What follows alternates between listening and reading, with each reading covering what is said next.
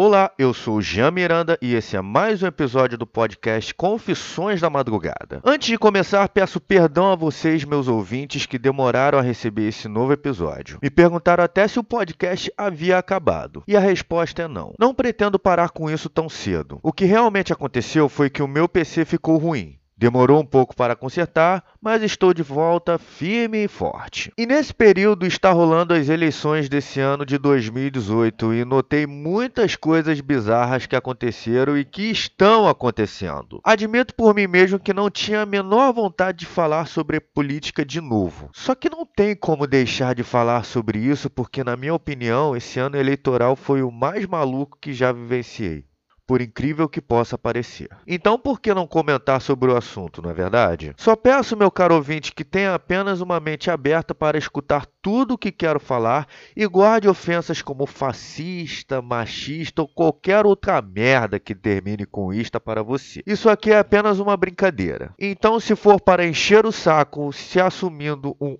antifascista, entre aspas, só para pegar essas feminazes que existem por aí, Apenas indico fazer uma reflexologia podal, só para deixar claro que isso significa massagem terapêutica nos pés. Não tem nada a ver com torrar o croquete ou dar o ré no kibe como você deve estar imaginando. Esse podcast está sendo distribuído no Spotify, Cashbox, Google Podcasts, iTunes e Stitcher. Então, antes de começar, já vai se inscrevendo e compartilhe com seus amigos. Ajude o tio aqui, vai. Não vai ser cobrado nenhum tipo de imposto e vai estar dando uma força fora do sério para mim. Sem mais enrolação, bora logo para esse louco episódio.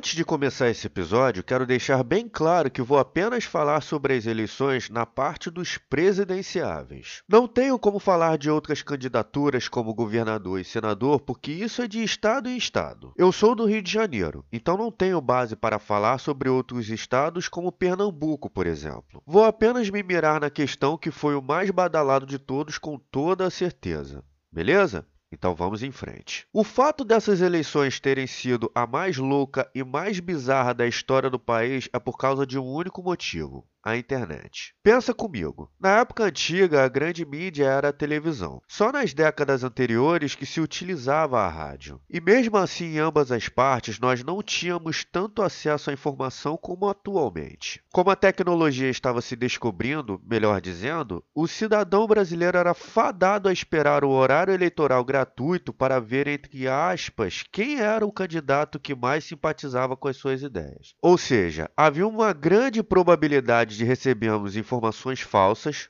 o que nós chamamos atualmente de fake news, sem ao menos notarmos. Com o advento da internet, atualmente é mais do que notório que o jogo mudou.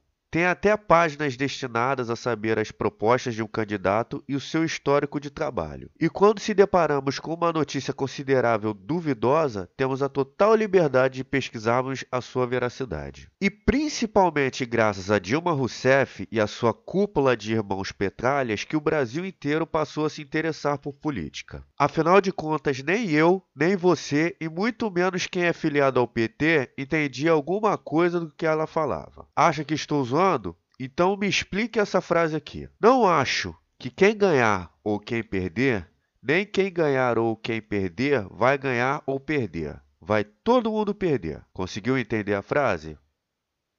Pode explicar, fique à vontade. Não?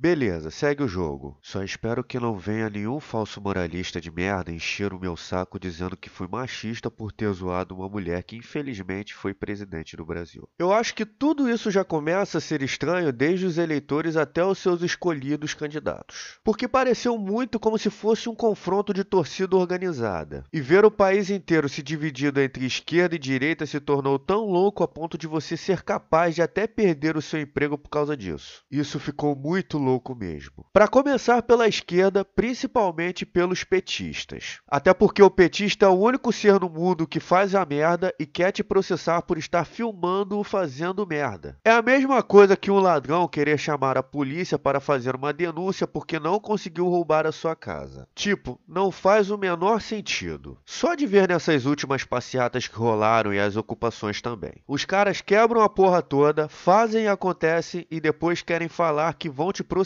alegando o uso indevido das suas imagens, mesmo sabendo que os lugares onde estão são públicos. E vamos e convenhamos, nem os próprios petistas sabem o porquê de estarem ali se manifestando. É só olhar nos vídeos do Mamãe Falei. Pergunta para qualquer manifestante quais os motivos de votarem em um candidato de esquerda e ninguém vai saber conseguir responder uma simples pergunta. Provavelmente os homens estão ali para pegar as feministas, as feministas estão ali para mostrar os seus sovacos peludos e seus peitos caídos, e todos só estão na passeata para serem pagos com pão com mortadela enquanto todos os políticos de esquerda se alimentam em restaurantes chiques. Só espero não ser processado por estar falando isso tudo. Esse pessoal costuma ser autoritário e depois querem falar que estão lutando contra o fascismo sem ao menos saber o significado da porra da palavra. O pessoal da direita também não escapa. Eu acho muito maneiro eles usarem a camisa da seleção brasileira de futebol na hora de votar ou fazer as passeatas. Acho que querem dizer que jogam mais que os próprios jogadores da seleção brasileira.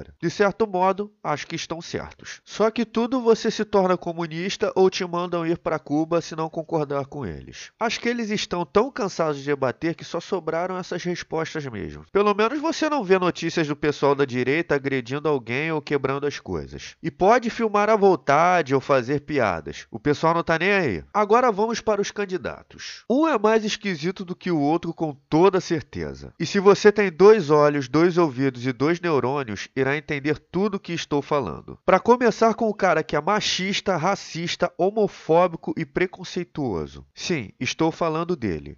Ciro Gomes. O cara queria resolver tudo na base da porrada e apresentou a ideia de tirar todos os brasileiros do SPC e Serasa. E a resposta que ele apresentou para tal feito foi sensacional pagando. Como assim? Nem eu entendi. Provavelmente muitos brasileiros torraram o dinheiro comprando várias coisas achando que o Ciro realmente iria ganhar. Se fudeu porque boca miúda não entra mosquito. E a Marina Silva é igual a Copa do Mundo só aparece a cada quatro anos. Ela realmente sonha em ser presidente da República porque tentou três vezes se candidatar ao cargo. Realmente ela levou a música do Raul Seixas a sério. Sabe aquela música? Tente outra vez. Então, já não está na hora de tentar outro cargo ou voltar a ser senadora? Ninguém quer essa pessoa no poder. Afinal, quais são os seus planos de propostas além de sentar e conversar? Fico imaginando se rola a Terceira Guerra Mundial e ela querendo jogar pedra, papel e tesoura com os inimigos. Guilherme Boulos é outro que não sei quais são as suas propostas de governo. O cara que ficou famoso em ocupar propriedade privada querendo ser presidente. Será que no seu plano de governo tinha alguma coisa a ver com negócios imobiliários? Porque nem mesmo quem o apoia sabe realmente o que ele pretende fazer. Se bem que ninguém sabe o que o pessoal do PSOL quer realmente fazer além de legalizar a maconha. Acho que o Beck ficou tanto tempo aceso que esqueceram as suas propostas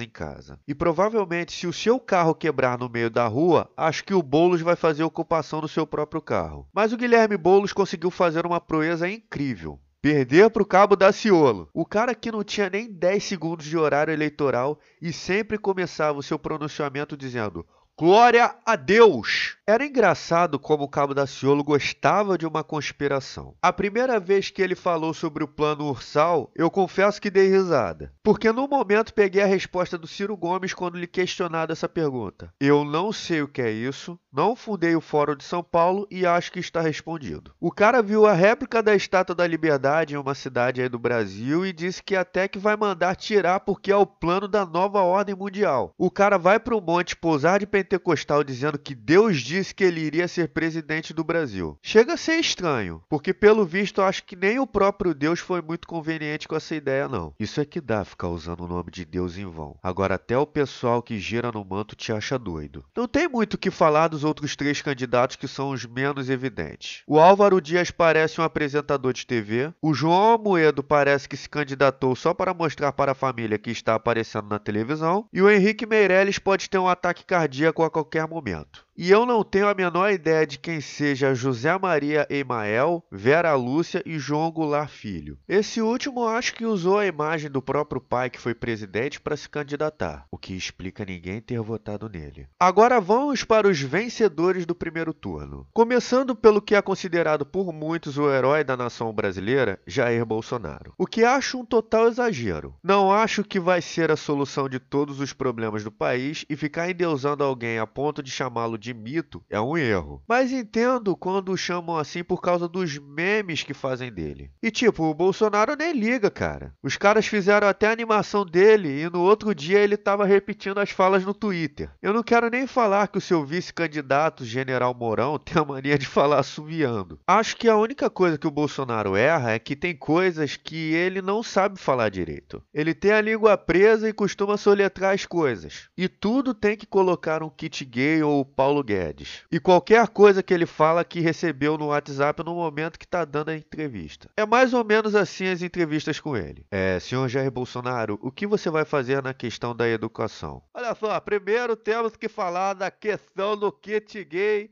que querem colocar nas escolas, tá ok? Porque querem transformar as nossas crianças em quilombolas indígenas. Eu sei porque acabei de receber aqui no zap. E se tá no zap é verdade, tá ok? E quanto à economia? Olha só, no tocante à questão da economia, quem vai resolver esse setor é o Paulo Guedes, tá ok? Que acabei de receber aqui no meu zap, e se está no zap é verdade, que vai ter tráfico de jujuba em Brasília. Isso aí é fruto do comunismo, tá certo? E se não gostou, pode ir pra Cuba. Vai pra Cuba que lá não tem homofobia, tá ok? E quais são as suas propostas principais, além de falar do kit gay e do Paulo Guedes? A minha proposta de governo é simples. Eu vou resolver isso daí. Isso aí, pra mim, é pergunta idiota. Você é um idiota, tá ok? Tem que se fuder e acabou. Acabou, porra. Desculpa a minha risada, galera, porque realmente é engraçado. Espero que o Bolsonaro e seus eleitores levem numa boa. No outro lado temos o Fernando Haddad que pelo visto curte uns 50 tons de cinza. Porque coitada da Manuela Dávila. Ninguém liga para o que ela quer. Se bem que a mesma é a contraditória o tempo todo. Ela veste uma camiseta preta com a frase Lute como uma garota, defende o feminismo. Até o momento que um presidiário ordena ser vice-candidata de um homem. Sem falar que perguntaram a ela se é a favor da castração química para estupradores e ela responde que é a favor que não tenha tanto estupro. Tipo, então de qualquer maneira dá a entender que ela é a favor do estupro, caramba. Mas voltando ao Fernando Haddad, a pergunta que faço é como um sujeito que é considerado o pior prefeito da história de São Paulo seria capaz de governar um país inteiro? O cara não sabe nem responder as perguntas de forma sucinta e objetiva. Como esse vai conseguir tirar o Brasil da crise? Essa pergunta é muito simples, não tem como começar dizendo, sem saudar o presidente Lula, que está ouvindo esse podcast. Só, só um minutinho, deixa eu só concluir, porque a resposta é muito complexa, já vou estar chegando ao ponto. Só só...